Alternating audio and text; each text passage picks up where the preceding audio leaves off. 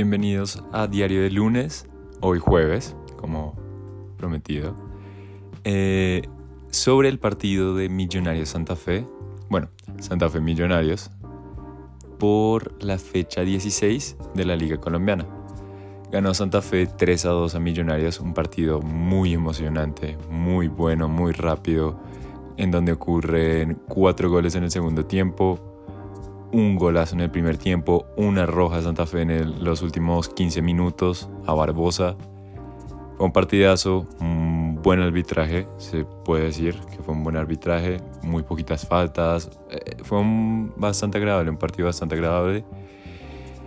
Y gana Santa Fe, eh, gana con haber, habiendo tenido no un buen primer tiempo, pero eh, siendo muy efectivo en el segundo tiempo, metiendo tres cambios de un par de jóvenes. Uno pues tiene ya 25 años, no, no es tan joven pues. Pero sí, Alfredo Arias no teniendo miedo y sabiendo que después de lo que dijo en, la semana no podía perder hoy. Y no lo hizo. Al contrario, remontó un 2 a 0 eh, por un 3 a 2 Santa Fe entonces demuestra que está jugando cada vez mejor, están entendiendo que Alfredo Arias tiene bastante que dar, lo demostró en el Cali. Em, puede ser una buena temporada para ellos, tienen que seguir trabajando y tienen que empezar a darle más, más a los niños, más a los jóvenes. Ellos son los que lograron zafar este partido. En cuanto a Millonarios, pues en la otra cara de la moneda, Millonarios queda con, yo diría un aprendizaje porque Millonarios se sabe que va a clasificar. Está primero con un partido menos, con la mejor cantidad de goles a favor. Entonces, pues no, no están muy apurados, la verdad. Y se nota, pues. Pero quedan con algo claro.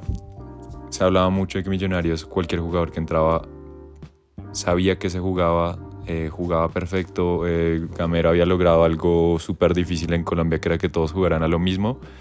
Pero se, ve, se evidencia o se evidenció que no es tan así, que más allá de que todos sepan que se juega, hay unos jugadores que pueden hacerlo y otros que no.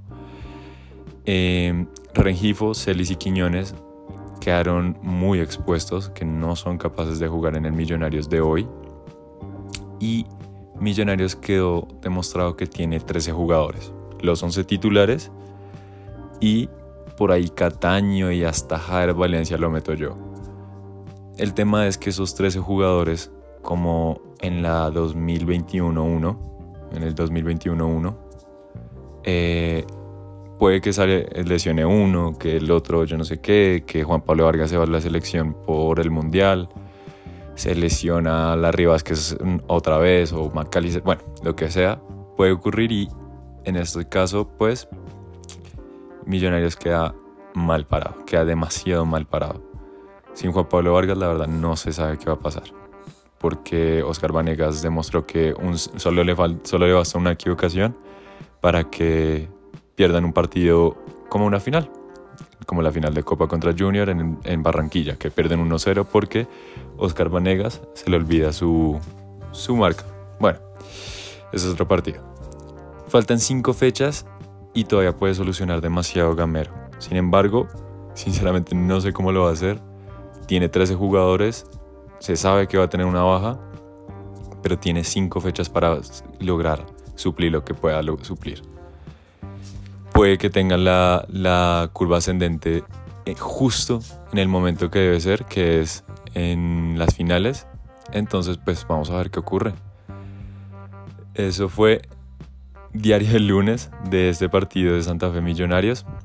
3-2, ganó Santa Fe, muy bien. Chapó por Alfredo Arias que logró sacar el partido adelante.